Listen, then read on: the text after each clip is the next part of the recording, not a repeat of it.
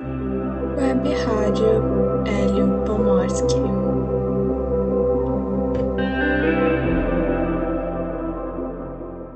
Fala pessoal, beleza? Aqui é a Ariane de Souza, acadêmica do curso de Tecnologia em Marketing e bolsista do projeto Rádio Web Hélio Pomorski. Olá, eu sou Ana Paula Hartmann, curso Ensino Médio Integrado com Técnico em Informática e também sou bolsista no projeto. Hoje vamos estar conversando com os bolsistas do projeto NEABI, Religiosidade e Danças Afro-Brasileiras. Fabiana Vaz, acadêmica do curso Tecnologia em Marketing, e Carlos Dias, que cursa o técnico em alimentos. O projeto NEABI está dividido em duas partes que se complementam. Uma mais voltada para a pesquisa e outra voltada para os movimentos populares e suas manifestações culturais. Vamos começar com algo simples. Como funciona o projeto? Quais são os objetivos e os métodos usados? Bom dia, pessoal, a todos que estão nos ouvindo. Né? Meu nome é Carlos Dias, Sou aluno do Instituto Federal, do curso de técnico em alimentos e bolsista do projeto NEABI, do tema Religiosidades e Danças Afro-Brasileiras. Quando se fala em religiosidade afro, já se criam-se vários mitos né, de coisas que foram divulgadas de forma errada, por falta de conhecimento.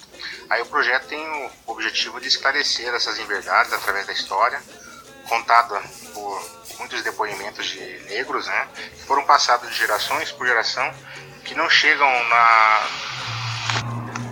na grande maioria da, do povo aqui chinês, tá? E do todo o Alto Uruguai até onde nossa voz puder chegar. Bom dia, bom dia para todos os ouvintes, bom dia meninas. Então, como vocês já haviam dito, eu sou a Fabiana Vaz, eu sou professora de dança e cultura afro, né? E eu tô participando então do projeto do NEABI de dança e cultura afro, né? Uh, a gente está desenvolvendo esse projeto através de aulas, momentaneamente agora aulas online, né? Eu praticamente passo os movimentos uh, para o pessoal e o pessoal vai fazendo a aula, vai seguindo uh, conforme eles assistem os vídeos e depois eles me repassam esses vídeos de volta para as futuras correções e à medida que eles vão uh, adquirindo experiência, a gente vai aumentando o grau de dificuldade, né, das aulas. Mas então assim, o objetivo do projeto é fazer com que os alunos se insiram dentro desse ambiente, né? Dentro do, da temática, ele é aberto para todos os públicos, tá? A gente não tem restrição. A dança é afro, Porém, uh, toda pessoa que queira aprender a dançar, a dança e é, dentro da parte cultural afro, né? O projeto está aberto para quem tiver interesse. Pretendemos fazer sim uma apresentação. Uh, acredito que para novembro, para a Semana da Consciência Negra, né? Que é 20 de novembro, é o Dia da Consciência Negra, que se comemora o aniversário da morte de Zumbi dos Palmares. Para quem não sabe, eu já deixo aqui dito, tá? O que se comemora na, no Dia da Consciência Negra, né? E para essa data eu gostaria sim de fazer um, um, uma apresentação de dança. Essa apresentação provavelmente será virtual, ela não vai ser presencial, a gente não vai fazer nenhum espetáculo, até porque não pode ainda, né, não liberado uh, devido ao Covid-19. Então, ainda vamos manter a parte de apresentação ensaio, tudo ainda virtual. Sim, as aulas de dança estão acontecendo, no primeiro momento, através do no grupo do WhatsApp, onde a Fabiana Vaz é a responsável. Todos podem participar, Deixo aqui até o convite, tá? Para todos os ouvintes aí poderem estar entrando em contato no final da, desse. A gente vai estar deixando aí o telefone para vocês entrarem em contato. E essa apresentação, tão pronto pudermos estar reunidos aí, com certeza vai, ser, vai ocorrer. As aulas, elas são uh, feitas semanalmente e publicadas, né? Elas ficam publicadas para que os alunos possam fazer as aulas, assistirem, ensaiarem em casa, se olharem no espelho, né? E depois, então, que eles uh, ensaiaram e pegaram os passos, uh, eles enviam um vídeo uh, da aula feita para possíveis correções e então aí a gente passa para a segunda etapa. a gente também está programando para fazer uma aula síncrona com todos juntos, né? Para provavelmente fazer a nível de mobilidade corporal, né? Para soltar, porque a dança afro é uma dança assim, ó, diferente do balé e das danças europeias, né? É, ela não é uma dança em que o corpo faz um movimento para cima. Ela é muito conectada com o chão. Então o corpo ele faz um movimento voltado para baixo, para o chão. Então os passos são todos provavelmente com uh, uh, ascendência, descendência do quadril, né? O quadril baixa, joelho baixa, né? Muita contração abdominal, todos voltados mais para o chão, né? Muita, muita cadeira muito agachamento. Então isso precisa muito de treino, né? Então, por isso a necessidade talvez das aulas síncronas, para que eu possa passar assim essas técnicas, né, da dança. Muitos elementos da nossa história e cultura passaram por um embranquecimento, whitewashing em inglês. Quais são as partes da nossa cultura que vieram dos negros e não percebemos? Existem muitos elementos da nossa história que passaram pelo embranquecimento. É, então, uma boa parte dele vai estar disponível, vai ser disponibilizado no site, né? E vou deixar aqui um, um exemplo simples aí da nossa culinária, né?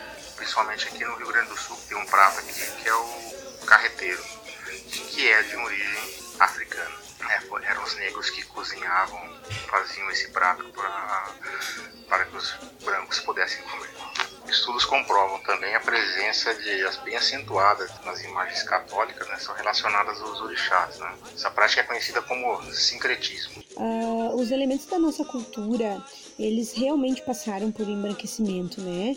Tanto personalidades, quanto uh, comida, quanto uh, dança. Tem muitas coisas da nossa cultura que são afro e que a gente não sabe né? Uh, por exemplo, a gente tem Machado de Assis, Lima Barreto, são pessoas, né? Que foram embranquecidas, mas isso é devido à aceitação, né? A gente tem que lembrar que eles viveram numa época bem difícil para o negro, né? E que uh, a forma deles serem aceitos dentro da sociedade foi essa. Porém, ela ficou durante muito tempo, né? E agora que a gente está resgatando essas raízes desses uh, personagens, né? Que foram escritores uh, renomados, muito conhecidos, né? Outra coisa também que embranqueceu, além de Machado de Assis uh, e Lima Barreto, que são os conhecidos. Existem outros, tá, gente? Mas eu tô citando só esses que são mais conhecidos. Foi a religião.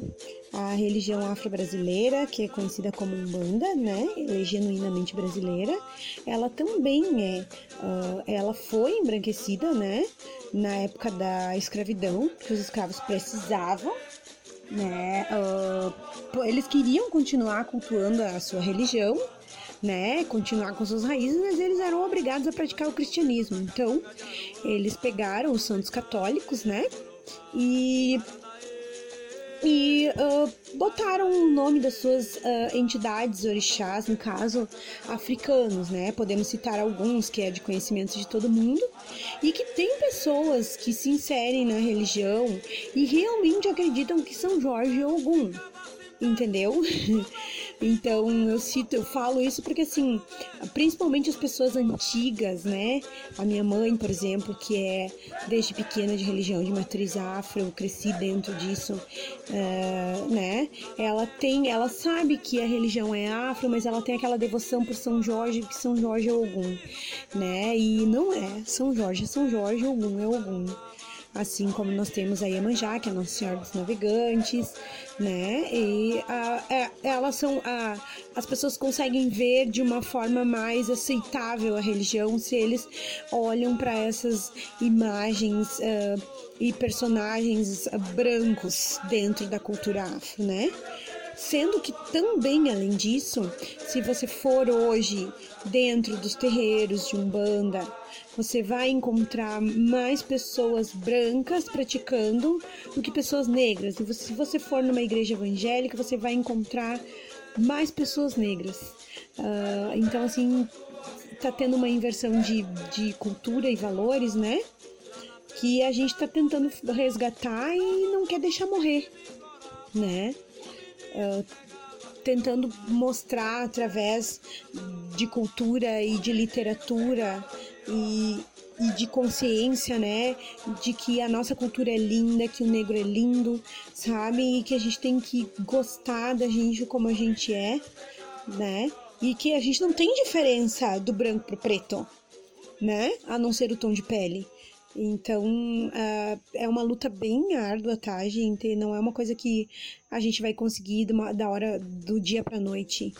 E eu acredito que ainda tá bem longe de acabar, mas sim. E falando na parte culinária da, da cultura afro, né?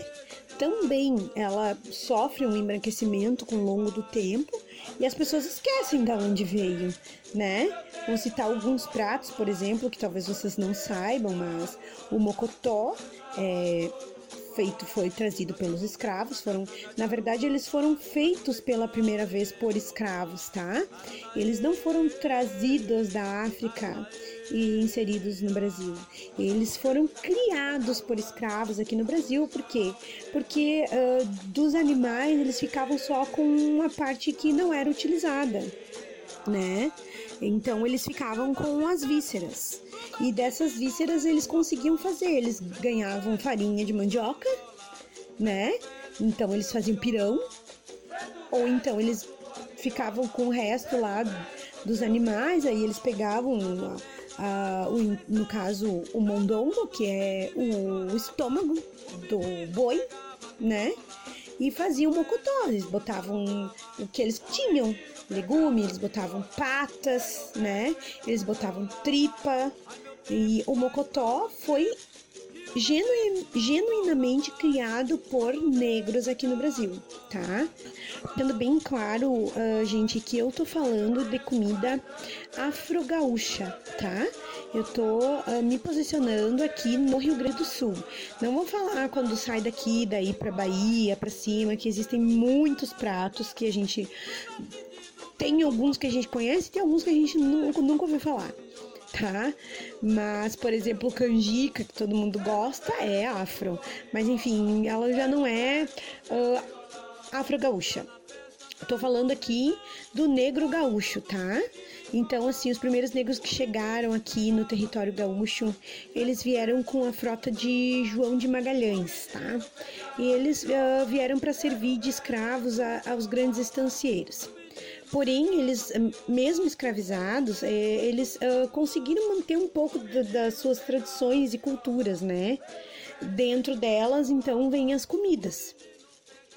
Uh, algumas delas são que bebe, né? A minha mãe fazia que bebe quando eu era pequena e eu não sabia que era uma comida genuinamente afro e que foi feita por negros afro-gaúcho aqui do Rio Grande do Sul, tá? Negros que foram trazidos para o Rio Grande do Sul, tá?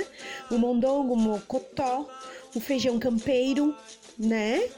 Uh, é, são alguns dos exemplos das receitas que surgiram na época da escravidão aqui no Rio Grande do Sul, tá, gente? Uh, lembrando que eles não, uh, essas comidas elas foram elas foram criadas aqui no Rio Grande do Sul, na verdade, né?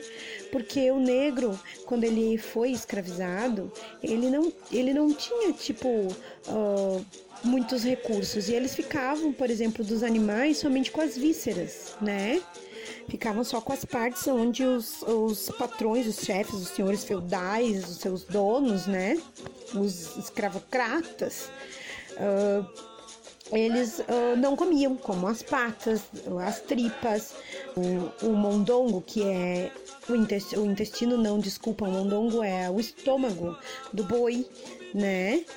Onde se faz o mocotó. Então, essas comidas também, gente, o pessoal não sabe. Muita gente não sabe que foi feita por negro. Outra comida que o pessoal não sabe, que foi criada pelos escravos, tá? Inclusive, eu tenho que dizer para vocês, meu avô não era escravo, mas ele trabalhou muito nesse lugar. É o charque, tá? Na província de São Pedro, né? Lá em Bagé, antes de ser Bagé, se chamava província de São Pedro, existiam as charqueadas, tá? Todas elas quem trabalhava eram os negros, tá? Eles começaram a trabalhar o charque. Eles começaram a salgar a carne pros carreteiros. Os carreteiros são os homens que viviam, uh, que iam de um lugar para outro em carretas. Por isso o nome do arroz, arroz de carreteiro. Por quê? Porque eram os carreteiros que faziam. Na verdade, quem fazia eram os escravos, tá? eram os carreteiros que comiam é, esse arroz, uh, que era feito numa panela só, que ainda é feito em uma panela só, porque eles não tinham, né? Um fogão de cinco bocas, seis bocas. então eles faziam aquele foguinho de chão, chaleirinha preta lá, esquentava a aguinha, depois botava na panela lá o arroz, o charque salgado, né? E água que era o que eles tinham, eles não tinham muito recurso também. Não, é, não existia fartura naquela época, tá? Então, assim, para quem não sabe, o, o Shark também foi criado por negros, tá, gente? Vocês quiserem uh, saber mais sobre, vocês podem pesquisar, existe já bastante. Uh, bastante artigo que fala sobre, tá? Existem os manuscritos de Barbosa Lessa, que fala sobre a tradição negra dentro, a cultura afro dentro do tradicionalismo gaúcho, tá, gente? Vocês podem procurar. Mas então, quanto ao embranquecimento, dentro da nossa culinária, a gente tem muito.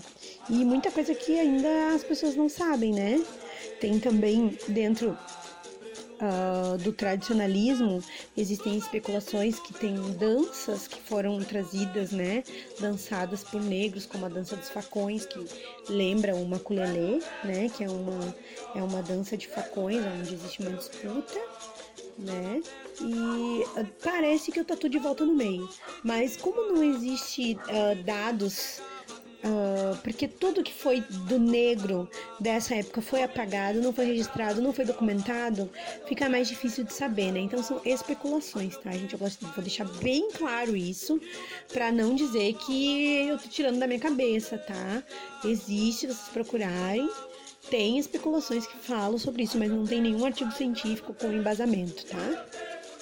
Quanto às, às danças.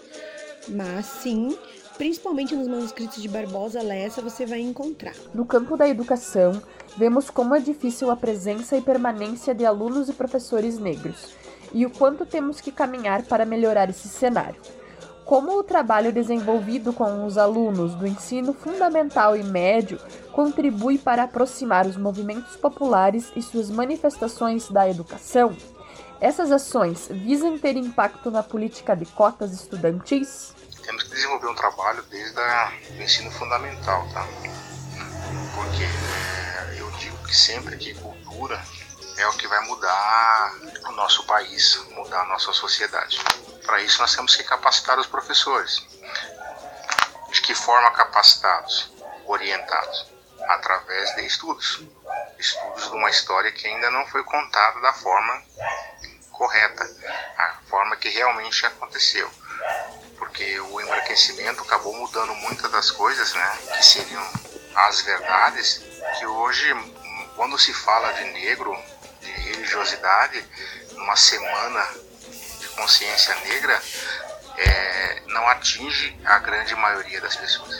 Teria que ser feito um trabalho junto a esses professores, um curso que poderia agregar em conhecimento, que eles pudessem ser multiplicadores desse conhecimento para que as crianças possam conhecer um pouco mais da história, que muitas delas né, não se enxergam como negros, por quê? Porque não conhecem a história. É mais fácil falar que não é negro, que é branco, né, e não se aceitar como negro porque não conhece a, a própria história. Ou o que chegou de conhecimento do povo negro para eles é uma coisa que os dá, dá medo, que assusta, negro é feio, a religião afro é feia, né, faz o mal, e na realidade não é bem isso, né? Eles não, não têm conhecimento e isso vai se passando por gerações e gerações.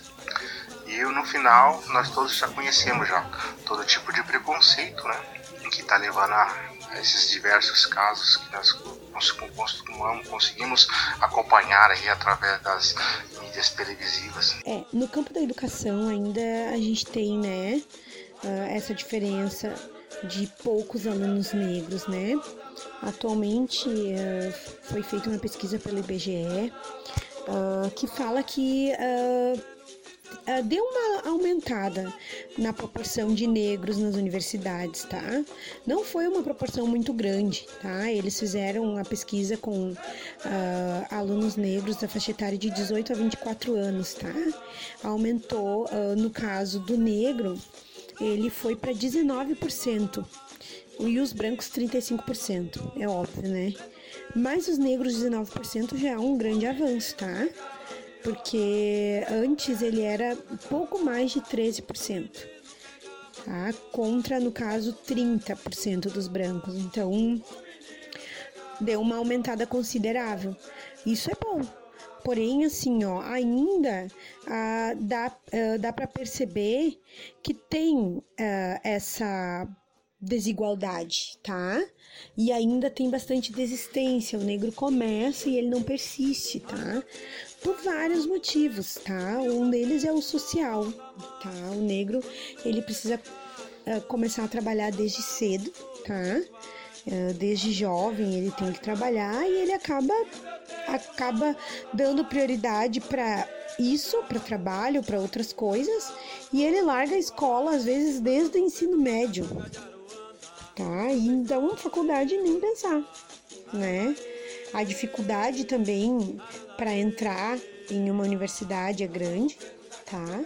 Até porque como ele provavelmente assim que ele sai que ele desiste, ele tem que fazer para poder voltar, ele tem que fazer um EJA, alguma coisa assim para poder tipo concluir as matérias.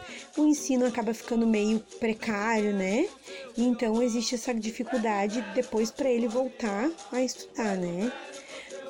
Isso também vem muito da cultura, sabe? É um, é um assunto muito delicado de se falar, porque cada pessoa é uma pessoa, tá?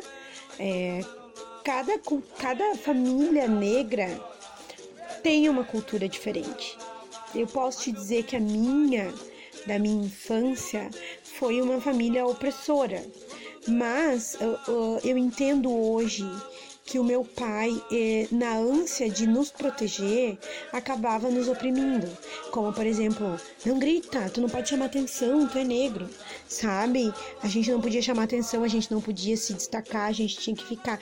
Mas se tu parar pra pensar, uh, ele como homem, como negro, que viveu na época da ditadura, né? Uh, a, a, cultura dele foi de se calar, foi de ficar quieto. Por quê? Porque senão quem ia sofrer era ele, né? E aí ele trouxe toda essa cultura para dentro da família. Entendeu? Então isso vai muito, é, é muito de família para família, né? Eu posso te dizer que dentro da minha família agora, eu e os meus dois filhos, a gente já não tem essa cultura, muito pelo contrário tá? Eu já ensinei eles darem na cara tapa, botar a cara no sol e vamos lá, vamos lutar pelos direitos, vamos estudar, a gente não vai a lugar nenhum sem estudo, mas eu, por exemplo, meu pai assim, ó, tem que trabalhar. Para ser gente boa, para ser gente boa, veja bem, né? Tem que trabalhar. Se trabalhar, não vai ser vagabundo. Não precisa estudar, né? Só não pode ser vagabundo. Então, gente, não existe isso, né?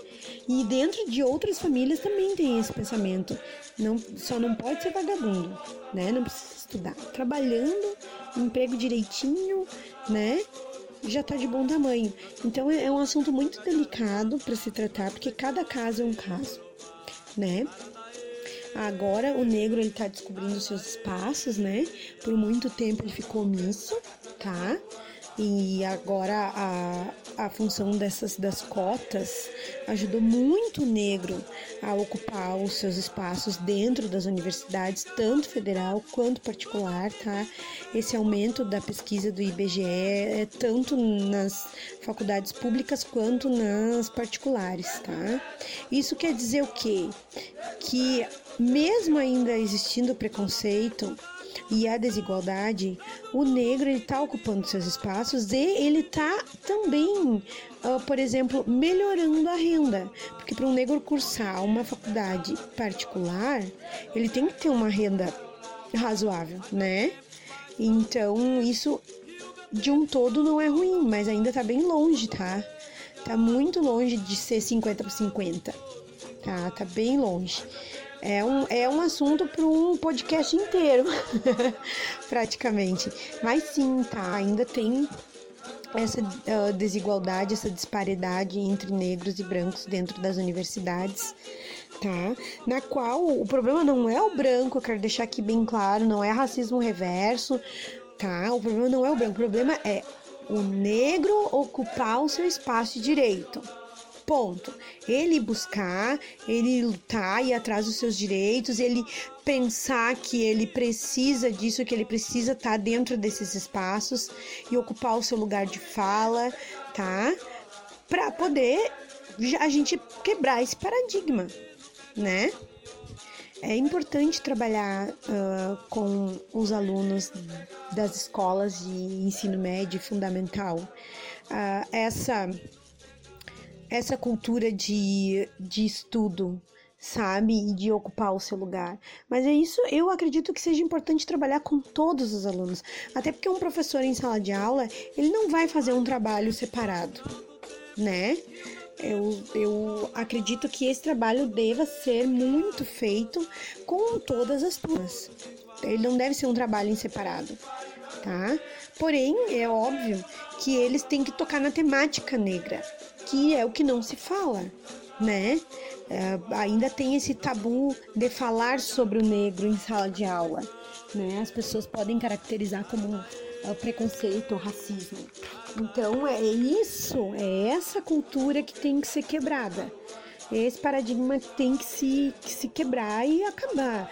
Isso tem que ser falado em sala de aula, isso tem que ser abordado, as pessoas têm que aprender a discutir sobre o assunto e não é discussão agressiva, é aprender a discutir, é saber ouvir uh, objeção, saber responder objeção e saber quando você tem que mudar de opinião, né? Então, uh, mesmo que, por exemplo, eu acho que eu tô certa, e aí um aluno vem e, né, me refuta, por exemplo. Eu teria que entender do assunto e saber se o que ele tá falando é relevante ou não e a, aprender com isso ou vice-versa, ou os alunos, eu te digo, porque o grande problema é a discussão né, em sala de aula em função da cor, né, do colorismo e isso é o que tem que ser quebrado, tem que se falar sim, tem que se abordar sim dentro de sala de aula. E não é racismo e não é preconceito, é falar sobre a temática, sobre a ocupação dos negros na universidade, o quão importante é isso e o quanto isso vai, vai servir de crescimento futuro, né, para a população negra pros filhos deles, pros netos deles, né? Porque isso é uma cultura que vai se quebrando, né? Aquela cultura de não pode ser vagabundo, tem que trabalhar. O resto, daí, se não estuda, não tem problema, mas trabalhando tá de bom tamanho. Atualmente, a discussão sobre o racismo está mais presente. Temos até leis que as tornam obrigatórias. Mesmo com essas condições, o debate ainda é restrito e muitas pessoas não gostam de falar sobre o assunto, ou falam, mas não aprofundam o diálogo. Em vista disso, qual a importância de trabalhar o tema cultura afro em nossa cidade e região? É, então, falando sobre a discussão sobre racismo, né? Uh, que o tema está presente direto hoje, então mais forte, né? Uh, acabamos voltando, né? Na questão anterior que é o fato de quebrar esse tabu que as pessoas têm que perder o medo de falar, né? Já existem leis uh, que tornam obrigatórias, né? Uh, porém, uh, elas não são 100% cumpridas, tá? o debate é restrito porque as pessoas têm medo, têm medo de parecerem preconceituosas e têm medo de mostrarem que são. porque a gente sabe ainda que existe aquele racismo velado que vem de berço, aquela coisa que passa de pai para filho, né? Eu sempre, eu quando faço, costumo falar sobre, eu sempre falo, ah, principalmente ah, em debate ou alguma palestra que eu dou com dos meus grupos afro, eu sempre pergunto, quem nunca, né? Quem nunca falou um termo que ouviu desde pequeno e que é racista? Entendeu? Aí você pensa, ah, meu Deus, eu não. Aí tu vai lá e ouve, por exemplo, tinha que fazer, né? Tinha que ser, para não falar a palavra. Apesar de que eu acho que não tem problema nenhum a gente falar, tá? Porque é exatamente sobre isso, sobre as pessoas terem medo de falar, né? Então, eu acho que isso é importante a gente falar. Eu já ouvi coisas do tipo: ai que horror, tu nem é negra, nada.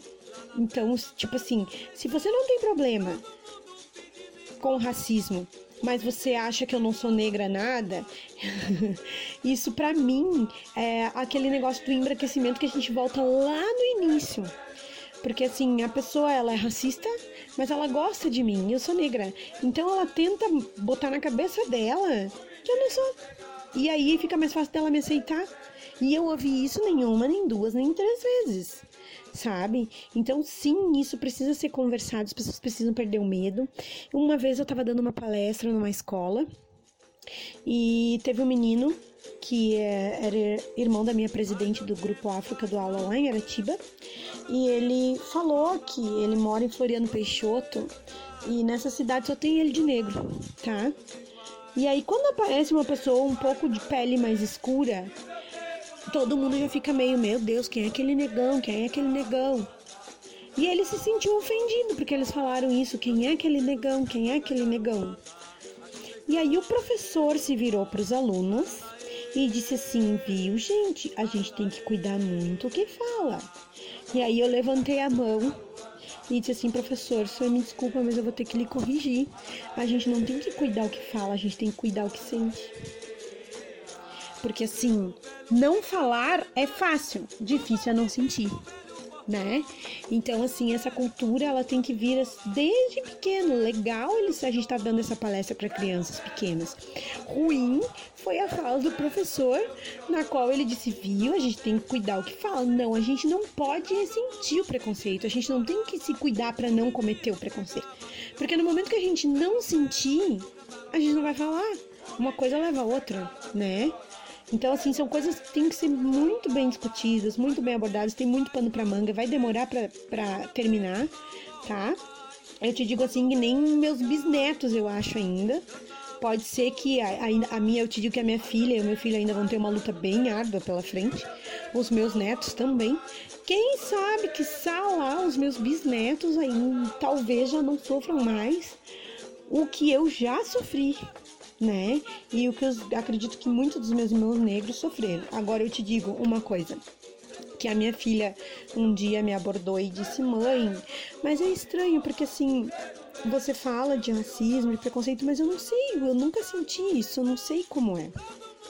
Porque ela não é negra, de feições negras, de pele negra como eu, que o pai dela é branco. Então, para te ver como já muda o fato dela já não ter as feições negroide, né? Ela até tem a pele um pouco mais uh, escura, mas ela não tem feições negroide, assim, ela já sofreu preconceito, mas não por ser negra, sim por ser gordinha, sabe? Então, pra, então assim, ela não sabe, ela me disse, mãe, eu não sei co como é que tu te sente essa, essa coisa do racismo, como é que tu sente ele, porque assim, eu, eu nunca vivenciei isso. Então, é, para ver como isso vai, né, e como vai se perdendo também. Porque a, ela nunca vivenciou, ela não sabe como é que ela sabe o que eu passei, o que eu já contei, o que ela já viu. Mas o fato dela não vestir a pele de forma uh, fenótipa, como eu, já faz com que o sentimento dela mude. É interessante isso. Com certeza, tá? Hoje as leis estão aí, né? os debates são restritos, as pessoas começam a falar e já querem finalizar logo. Quando estamos chegando a algum ponto conclusivo, é retorcido porque falam que é muito chororô, é muito mimimi, que, escra... que preconceito não existe, que a escravidão já acabou. A escravidão nunca acabou com o povo negro. Todo momento é um momento de luta, de batalha, de conquista. E estamos dispostos, sim, abertos a, a diálogo, a aprofundar veemente sobre o assunto, entendeu? Vejo amigos aí que batalham nessa luta, caminham há um bom tempo, que estão conosco aí, galgando esses degraus para chegarmos a um ponto em comum que é a igualdade, independentemente de, de raça, credo, né? mas é difícil.